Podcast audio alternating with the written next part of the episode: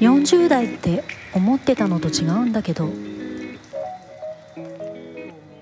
ろしくお願いします。あの前回あの骨格診断とか、パーソナルカラーの話出ましたけど、あれもちょっと通ずるところがあると思うんですけど、うん。自分らしさとかってあるじゃないですか、自分に似合うとか。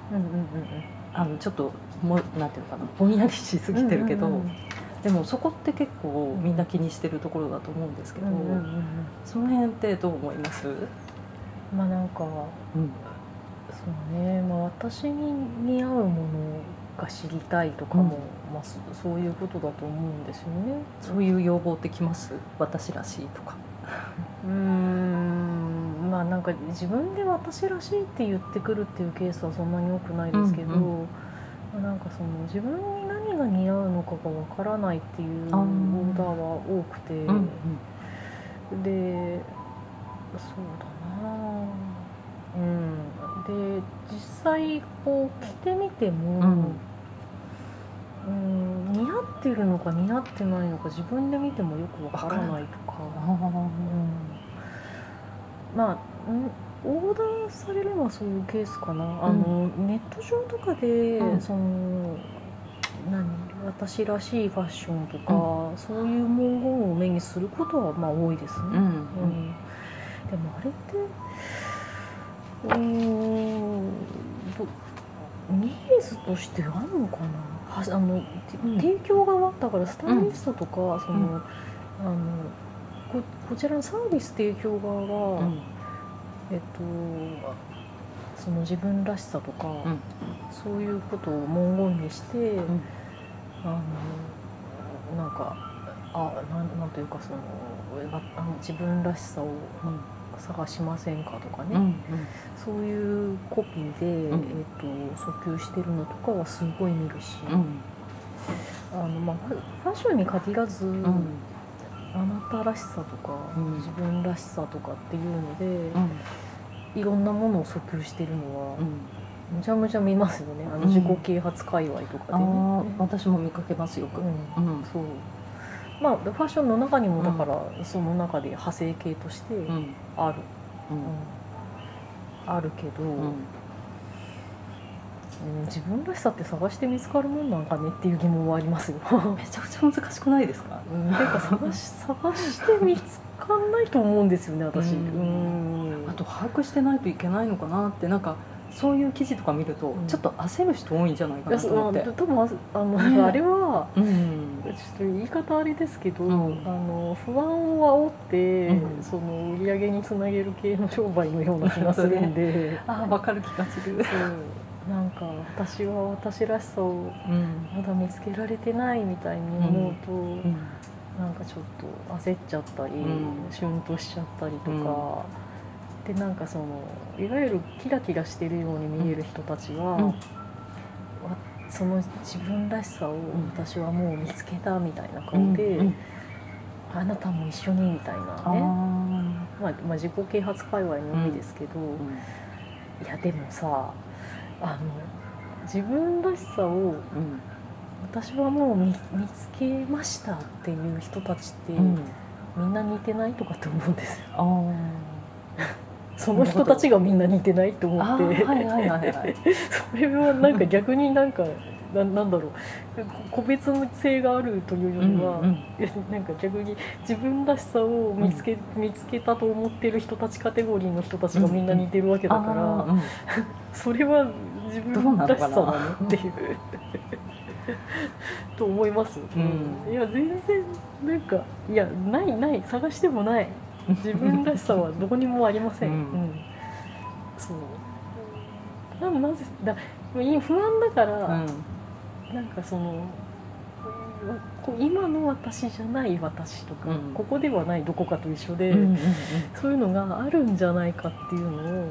まあ信じたい気持ちですよね。うん。信仰ですよね、うん。宗教とも言えるかもしれない。あーるほどね。うん今の自分に不満がうん。あるから、うん。そうじゃない自分がいるに違いないって思って探そうとする、うん。でまあファッションもうん。今の自分の、まあ、ファッションなのか、うん。まあ、ビジュアル全体的な話なのかわからないけど、うん。とにかく自分の見た目が自分で納得がいっていないと、気に入ってないし、うん。似合ってるようにも思えないし、うん。で人からも褒められないし、うん。だもっと違ううん。装いがあるはずだっていうふうに思って、うん。それをイコール自分らしさなるほどね。思いたいうん。からそそれは何なんだろうって思って、うん。まあ探そうとしたりとか、っていう傾向はあるでしょうね、うんうんうんでもまあ自分らしさはないですよ、うん。自分らしさなんてものはない、うん。うん。ないけど、うん。なんかねあの日本あ日本人はっていうのは主語が大きすぎるような気はするけど、まあちょっと雑に言うと、うん。割と多いタイプとして、うん。えっと、自分はこれが好きっていう、好き嫌いを、うん。えっと、はっきりうん。言いたがらないうん。人が多い。ああそうかもしれない。でも、うん。もし自分らしさっていうのがあるとしたら、好みなんですよ結局、うん。うん私はこれが好き、ん。これは好きじゃないっていうのをより分けていって、うん。好きを集めたら、うんまあ、それはもしかしたら自分らしさに近いものが抽出できるかもとは思う、うんなんだけど、ううんなんか私はこれが好きとかこれが嫌いっていうのを、うん。どうも明言したがらない人が多いし、うん。あと分からない人も。うーんわか,、まあ、うん。わからないっていうのは、ん。うーんわからないっていうのは、うん。まあ好きではないですよ、なるほどね。うん。うん。おそらく、ううん。ん、なんかいいのか悪いのかちょっとよくわからないってことだと思うんですけどそれはまあすごいピンとは来てないわけだから、少なくとも好きではないんですよね、うん。どっちでもいいっていうやつなん。で、それはもうアドバイスする方としても、うん。どっちでもいいですとしか言いようがない。うん。いいいいとも悪いとも言えなくて、うんまあ無難といえば無難かもしれないけど、うん。うんだからいいとも悪いとも言えないから、うん。うんなんかその まあそ そういうことはあります。あのうん。色とかでこれは似合うか似合わないかみたいになった時に、うん。どっちとも言えないってことはある、ああ本人が本人もわからない。で聞かれる、うん。私から見てもどっちとも言えない。ああそれ難しい。別に似合う色でもないし、うん。でも別に変でもない。うん。いやどっちでもいいんですよ正直、うんうんこれはどっちでもいいやつですって言って。でそその時は色以外の要素で判断するしかないんで、うん。形とか形とか素材材とか着心地とかで、うんうんえー、と色以外のうん。要素で、んえー、とプラスのポイントが多ければ、うん。まあそれはあってもいいのかもねっていう、うん。色だけで判断すると、どっちでもいいっていうものはものすごくいっぱいある。そうですか。そんな色ばっかりだと思いますよ、ううん。んえじゃあそのまあ自分らしいとはちょっと違うかもしれないけど、うん。私に似合う服を選んでくださいっていううん。まあ方多いね。じゃないですか、多いねすっごい難しくないですか？だってあの、うん。プロの目から見てあの、まあ、直感的にだったり、まあね、骨格とかも見られるでしょうけど、この方にあこれが似合うっていうふうにあの、うん。プロからの目線で選ぶっていうのが一つの方法だと思うんですけど、であとはその人がどういうふうに見られたいかっていうのがあるじゃないですか、まあ、プロの目から見たらこうだけれども、うんでも本人としてはあの、うんこういうタイプが好きとか、職場場でこう見られたいとか、うんうんだったりあとなんだろうな芸能人の誰々さんみたいになりたいとか、うんうんなんか理想があって、はいあの普段私はこうだけど本当はこうなんですみたいなのが自分の中にあって、とかいろんなパターンがあるから、うんそれをこう一概にねなんか私私らしいだったりとか私に似合うものを選んでくださいって言われても、なんかなかなか難しくないです。かその辺はヒアリングしながらヒアリングでっていう。凝りますね、ううん。んヒアリングでだから、ね。どういう方向性で求めてるのかなっていうのを、まあ、ほ掘りますね。うん。ねなんか結構ぼんやりしてるから、うんうんうん。自分らしいとか似合うものって言っても、うん。ねむちゃむちゃぼんやりしてます。ねうん。だって本人が何が好きか分かってなかったりするし、うんうんうんさっきのね色の問題もあったけど、そう、うん。だからまあなんかまあ掘りますよねやっぱり、うんその方向性がどっち方向を好んでるのかとか。うん。そうね。あとはあのなんだろうな。あの自分が全く思いもつかないよううなん。ものうん。を提案されることを望んでいる場合もあれば、うん。あのある程度そのワードローブの延長線上で、なんかでもちょっとしっくりきてないんだけど、どこをどう直したらいいかわからないとか、うんまあ、そういうこう調整をすればいいパターンそれだけでも全然違う、と分かれたりとかするのうんと、ん。あとやっぱり洋服って、うん。えっと着るシーンっていうのが絶対あるので、まあ、まずそこを聞く、うん。うん。いつどんな時に着着るための洋服を見立ててほしいのかっていうことをまず聞いて、うん。でその TPO の範囲内でうん。掘る、うん。あそれは重要かも、だからまあえー例えばもうどうしてもビジネスシーンっていうふうに言われてしまったら、ん。まあゆるオフィスカジュアルゆる割と緩くても大丈夫ですって言われても、うん。まあオフィスっていう前提があれば、うん。やっぱり奇抜なものは提案できなかったり、えっと、肌の露出はあんまり提案できなかったり、もうその時点でかなり絞られるので、うん。まあそこから先はそんなに難しくない。うんお休みの日っていうふうに言っても、ん。お休みの日の行動パターンが結構人によって違うんで、うん。そのもう具体的にどういう行動をとっていることが多いか、うん。まあなんか普通に街歩きをしてランチをする程度なのか、うん。それとももうちょっとアウトドア寄りなのか。ああとはそのスポーツ観戦とかっていうパターンもあるし、うんあの休みの日の過ごし方って言っても結構人によって違うし、うん。あと車移動の人の場合は、うん。その車に乗り降りしやすくて乗ってて着崩れないとか、うん。そういう要素も出てきたりするんで、その辺でかなり変わる、あうん、あとく靴を絶対聞きます私、あー靴うねん。うん。靴はうん。ファッションでもあるけれども、あの無理な靴って履けないですよ、はいはい。うん、どんなにハイヒールが似合うタイプの骨格で、でテイスト的にもそういう服がすごい似合うとしても、うん。ハイヒールはもうどうしても履けないっていう人は多いし、うん。いやでも似合うから絶対ハイヒール履いてくださいとか言えないんで、だからそれによってかなり変わっちゃう、うん。だから靴は絶対効く、うん。うん、あのまあ雑に分ければヒールが履けるのか履けないのかっていうことは少なくとも効く、うんうん。そこでかなり変わります、うん。そう靴はねおしゃれだけじゃなくてうん。健康とかにも影響があるものなので、やっぱりどうしても靴のことは先に聞きます、うんその上で、にうん。ライフスタイルとバランス見ながら絞り込みしていくと、うん。まあかなり絞れる。うんでその絞った範囲内でどの程度の方向性があるのかっていうのをもうちょっと掘っていって提案していくことが多いですね。なるほどね。うん。そう。なまあそんなに難しくないですよ。しあのうん。絞る要素って絶対あるので、うん。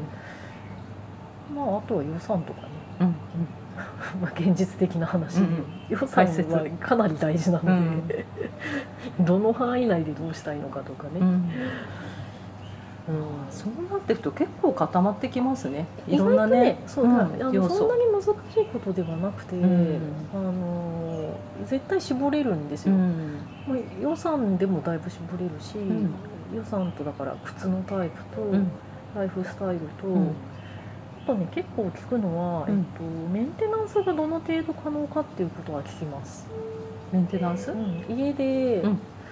えー、と洗濯できるのがマストなのか、うん。ドライクリーニングでもいいのか、うん。えー、とホームクリーニングの場合、えー、とアイロンとかスチームはどの程度自分でできるかとか、うん。そういうことは聞きます、うん。それによっても変わる、うん。うんドライはちょっとっていう人は多いので、うん。そしたらもうドライの服は一切選ば選ばないとか、まあ、ドライ表示でもあんまこうギリいけるかなっていうのはまあ提案することもあるけど、うんやっぱりアイロンがかけられないタイプの人に、うん。バリバリの素材のワイシャツ系のものとかはちょっと提案できないんで、とかはあります。うんそうすると結構絞れますよ。ね。うん。うんなんかでもこう話聞いててやっぱりそうプロにお願いするべきだなって私思いました。なんかうん 結構なんだろう自分で気づかなかったところも引き出してもらえるし、あと自分ではこう思ってるけども、うん。あ実はこういうのを求めてたんだっていうのも、うんうんうんあの発見できたりするし、あとこう、ね、第三者から見て、うんうん。うん、どういうふうに見えてるのかなっていうのも勉強になるし。確かに、うん。そうね。ね、あとね、そういうライフスタイルとかもうん自分でこう書き出してみたりとかすると、うんうん。ね、新たな発見があったりとか。そうそうそうそう、ね。そうなんですよ、うん。意外とライフスタイルのことをあの忘れてるパターンとかはあって、ん。でも絶対そこなんですよ、うん。うんそうまあ、あと靴ね。靴は結構忘れてる人多いですね。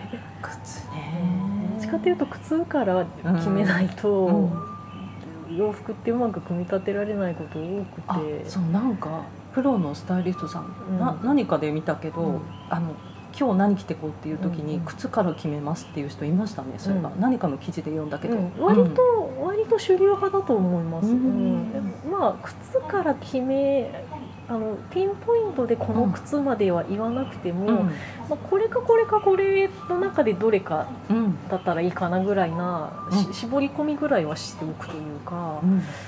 あの私の場合はその天気でうん。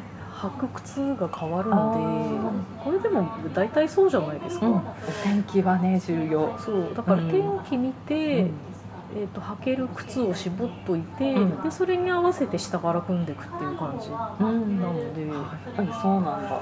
そうですね。うん。そう。うん。だからあの雨降りそうだなっていう、えー、と時に、うん。そう雨降りそうな時にまず私サンダル履かないうん。し、えーとまあ、雨がどの程度降りそうな予報かで、うん。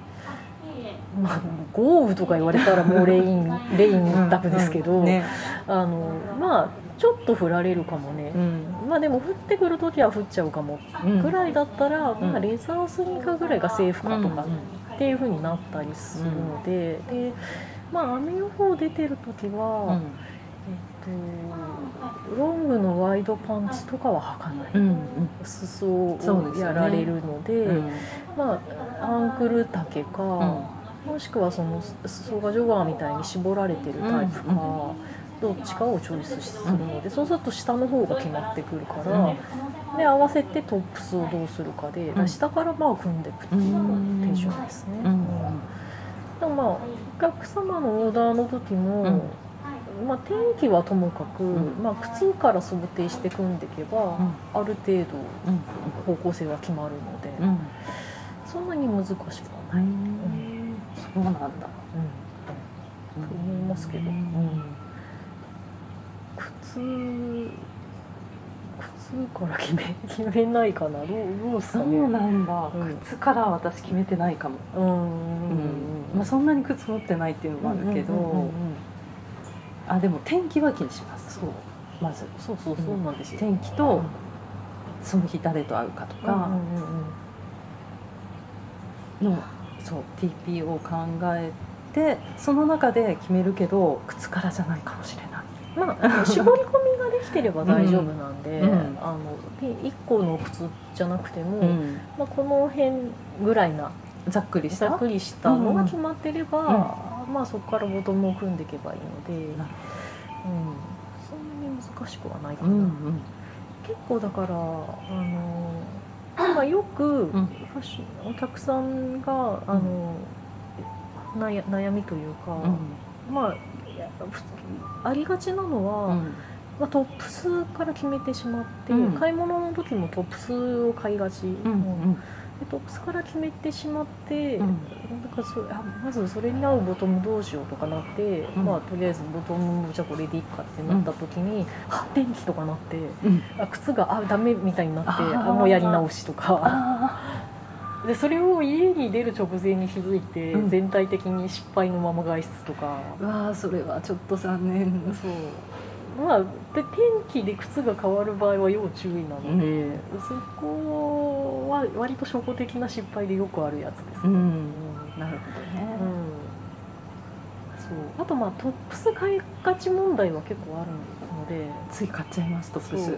でそうよくある失敗が、うん。だから単品で見て、うん。いいなと思って持って帰ったら、あれうん何をボトムに合わせるんだみたいなうん。ことわ大体なっちゃうってケースをよく聞くので、うん。まあ、買う時に必ずコーディネートを考えて買おうねっていうのはまあありますね。まあ。それ重要かもしれない、うん。うん。すごいいい可愛いものが見つかることはあるので、うん。あーこれ素敵と思った時にうん。どれと合わせると素敵っていうふうに、私店員さんに聞いちゃいます。あそれどういうのに合わせたら。うん。でもありあり、まあいくつか提案はうんいただくんですけど、うん必ずその中に「まあデニムには合います」って言われます。あまあでもうん。まあデニムに合わないものはないだろうなっていつも思うんですけど心の中でそれは突っ込み入れるんですけど、うん。まあなんかねその辺は店員の落としどころというか、うん。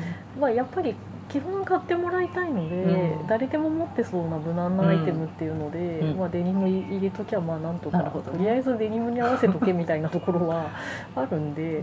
うん。まあでも厳密に言うとデニムなら何でも合いますなんてことは本当はなくて、ん。どんなデニムかによるから、なるほどね、そしたら、あの何ですかね今の話からすると、うん。あのマネキンが着てるコーデコーディネートってあるじゃないですか、うんうんうんそれ丸ごと買った方がいいとかそういうことですか？でもない。まあ、か買ってもいいけど試着はしてから買ってくださいね、うんうん。うん。似合うか分かんないから。確かに。それはね。体型全然違うしマネそうそうそう。キンとね買ってもいいけどそうそうです。うん。まああとはだからそのボトムどうしようって店員さんに聞いて、うん。まあ、提案してもらう時に、うん。なんかよく履くのはこういうのとかこういうのなんですけどっていうのをまあ言ってみるっていうのも手ですけどなるほどね、うん。うん手だけど、うん。店員によってちょっとリアクションに差は出る可能性がある。あうん、その似たアイテムを寄せて、まあ、アレンジを教えてくれたりするのはいいパターンだけど、あ、多分大丈夫ですみたいに適当に言っちゃう人もいなくはないから、うん。ちょっとそこはまあ若干危ないっちゃ危ないかな、買ってほしいですもんね。まあ、基本買ってほしいんで、そう。そうなんですよ。だからうんちょっとその辺が店員だとちょっとと思うんだったらスタイリストに聞いた方がういいかな、んうん、その方が間違いないかもしスタイリストだったらそそんなに変なことは、まあ、言わない商売なはずなので、うん。うんそうデニムなら何でもはまあ私は言わないデニム持ってるデニムの形を聞いてから答える。ああうそうねう。んデニムでも全然違うから。ん、そう今はすごいバリエーションあるんで、ね。デニムって言われても色の落ち方がどのぐらいかとか、ね。シルエットが、まあ、スキニーからワイドまであるんで、結構違うから、うん。一概にデニムならとはちょっと言いづらいかな、ねまあ、黒いスラックス持ってれば大丈夫。いやーちょっとむずかむずいな。そうとも言えないな、うん。そう考えると、うん。ボトムスって結構難しいかもしれない。お店で選ぶのってついトップスに目が行きがちで、ボトムまあ別にトップスに目が行きがちでもいいんですけど、うん。その持ってるトップスに、あの合わせやすいボトムっていうのをチョイスして買っていくっていう手もありますね、うんうん。手持ちのをいくつか想定して、うんうんでこれにもこれにもこれにも合いそうなボトムみたいなのをうん。チョイスして買うと、ん。割と着回せる可能性が高いですね。じゃあ頭の中で何個でかこうそうそうそう。思い描いて。そうそうそう。うん。それはまあいいんじゃないかと思いますね。なんかあと、ん。そのまあその似合う服っていうふうに自分で思い描いた時に、うん。んなんかそのパターンがねマンネリになっちゃってることを、うん。えっとまあ、悩んでいるっていうパターンはあるんですよ。うん。あのいつか何を買ってうも、ん。どれも似たようなものになっちゃって、えっと、別にそのパターンを着てる時の自分がうん。そんなに多分嫌いなわけではないんだけど、うん。なんかでも常に同じなので、うん。新鮮味がないからもうちょっとなんとかならんかなみたいなうん。ことは結構言われることがあって、うーん。でそそれもねうん枝分かれ先はお大きく分けて2パターンあって、うん。えっと脱マンネリでうん。全然違うカラーとかうん。形を提案するっていうケースもあるんですけど、うん。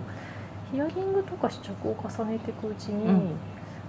そのマンネリの方になってるパターンがうん。結局落ち着くっていうケースもあるんですよね。うん。でそうなった場合は別にそれでいいじゃないですかっていうことになる場合もある、ああなるほどね。うん。全部似てる似ちゃうけど、うん。でもそれが好きなんだったら、うん別にいいんじゃないですかっていう、うん。自信持ってそれを着れば、うん。うん、いいっていうパターンもあるので、うん。なんかマンネリが良くないんじゃないかみたいなうん。ことを思いがちな人が多いかな。ちょっとわかる気がする。うん。うん。まあわわわかりますわかります、うん。すごいわかるんですけど、うん。まあ変えたいんだったらもちろん変えるし、うん。でもなんかどんなに新しいものをうん。いろいろ取り入れていっても、うん。やっぱり見ちゃうんだよねっていうパターンのものってあると思うんですよ、それはもうね開き直ったらいいよって思います、うんなんか私もあるかな。あるかな。あありますね、うん。えっと昔グレーのパーカー中毒でへえグレーの、うん。まあその羽織るタイプも、うん。羽織るタイプが多かったかな、うん。あの羽織るタイプのパーカーを、うん。自分の中では形が違うと思っているやつを、うん。なんか56枚持ってた時とかありますね、うん、でも自分の中では全部違うから、うん。まあいいじゃんと思ってましたけど、でもまあ全部グレーのパーカーなんだよねっていう。でも落ち着くんですもんね。好きなんですグよね。レーのパーカーが好きだったんで、うん。その時はすごく、うんまあどれなんかグレーのパーカーでうん。ちょっと形が、あのちょっと違うやつとかうん。見ると可愛いって思ってん。買っちゃうっていう、うん。今何かな？私割というん。今、今になってうん。割と黒いパンツを見がちっていうのがあります、うん。形はいろいろですけど、うん。なんか黒いパンツ買いがち。うんでもまあちょっと形とか素材とかが全部違うから、うん。まあいいかとは思ってるんですけど、割と黒黒いパンツ買いがち問題はあ,、ります。でも別にいいやと思ってますけど、うんうん。そう。なんかありますよね。ありますね。うん。つい手に取っちゃうっていうのね。う。ん、いやいいと思う別に、うんうん。うん。そのそれが分かった時は、うんはっきり言います私も、うん。多分それが好きなんだと思いますよって言って、で好きだったら別にいいんじゃないですかね無理やり変えなくてもね。あとねそうだから好き嫌いをうん。言いたがらない問題っていうのがすごいあるんですけど、うん。すあの好き嫌いをうん。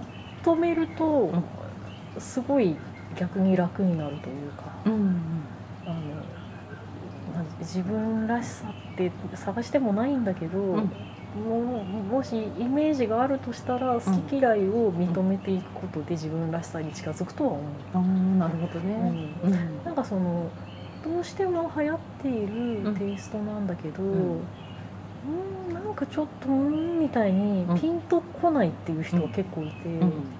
ではために見てて別に変割と似合ってたりする場合もあるんですよ、うん。似合ってたり、まあ、もちろん変じゃなくて、うん。でトレンドど真ん中なスタイリングとかをして、結構かっこよく見える場合もあるんですけど、うん。なんか本人がうんっていう首かしげてるっていうことは、もう割とあって、うん。好きじゃないんですねっていうふうには言ってあげるんですよ。多分好きじゃないんだと思いますって。言って、で無理にしなくていいですって言ってやめましょうやめましょう次みたいにうんうん。なることはある、うん。なんかねその、うんトレンドの洋服ん。で、しかも人が見て、いいと言っているっていうものに対して、ん。自分が嫌いっていう表明で意見を多分なんか対立させるのがちょっと躊躇するのかな。なるほどね。もしかすると、うんうん。でもなんか納得はいかないみたいな、うんだからそういう時に「いやそれ嫌いなんですよ多分」っていう。別にいいいいんですよ。嫌いでいいんですっていうふうに言ってあげると、ん。割と「まあそっかそうなのかな」とかって言って「うん。うん。まあじゃあやめやめますね」みたいになることはあるんで、うん。なんかね嫌いっていうのを表明するのをちょっと怖がる傾向があるような気がする。うん。うん。なんでなんだまあでも結構そういう人多いですね。あー私もそういうとこあるかもしれない、うん。なんだろうね、うん。なんか育った環境なのか文化的なものなのか、ん。ね。うん。でもなんか何でもそうだと思うんで、うん。なんかその何かを拒否したり断ったりするのに、うん。えっともうちょっと論理的だったり客観的だったり、うん。あと断ってもしょうがないよねみたいな状況を求めがち。だじなんかね自分の責任で嫌いって言いたがらないっていうんですかね。はいはいはい。っていう人すごい、ん。何でも多いと思うんですけど、うん。いや嫌いなら嫌いっていいのではってよく思うし、うん。で嫌いって言えちゃった方うん。が楽だと思う。楽ですよね。うん。でそのなんだろう。最初の段階で嫌いって言わなかったがゆえに、どんどん話が進んじゃってとか大きな話になってっちゃってってことも結構あるじゃないですか、で今更言えないみたいな。ね、うん。いや言った方がいいと思うんですよ。別になんか嫌い好き嫌いがあるのって普通だし、うん。なんかいいと思うんですよ、うん。自由だし。うん。なんか、まあ、嫌いって言葉がネガティブで強すぎるんだったら、ん。まあちょっとしっくりこないとか、うん。まああんまり、うん、ピンとこないのよねとかそういう言い方でも別にいいんで、うん。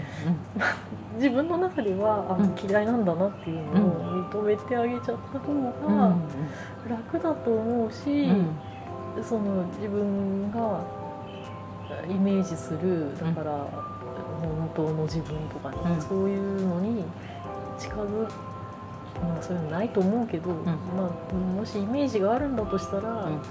何かを嫌いっていうふうに 言えることが近道のような気あーなるがする。ほどね、うん。なんで言いたがらないんだろう。みんなただって食べ物の好き嫌いと同じぐらいカジュアルに言っていいと思いますよ、うんうん。比較的食べ物はまあ言うじゃないですか、うんでもそれすらも言えない人もいるのかな。もしかして。いるかもしれない、まあでもいるかもしれないよね、うん。ね。でも言った方がいいと思うな。言えないのかな。結構それってストレスなんですよね。うん。溜まっていくとね。なんかモヤモヤが溜まっていくと。うん。実はそんなに好きじゃないみたいな。うん。そう。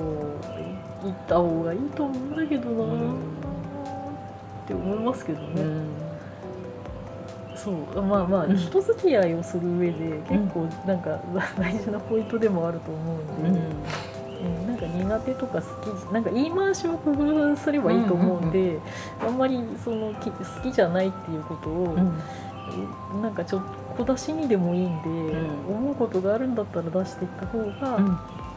あの多分自分が納得いく方向に行きやすいし、うん。まあファッションもしっかりだと思います、うん。だから流行にうんアイテムがあんまり好きじゃなかったら別にそれが好きじゃなくても構わなくて、うん。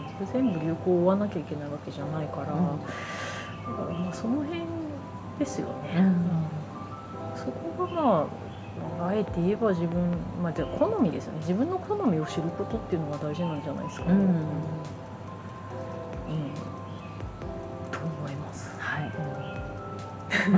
どうですかね。うん。そうですね。本当にそうだなって思いました。うん。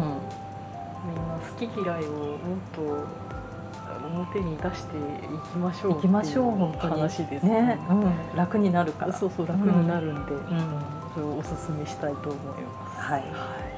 じゃあこんなところではい。今日はありがとうございありがとうございました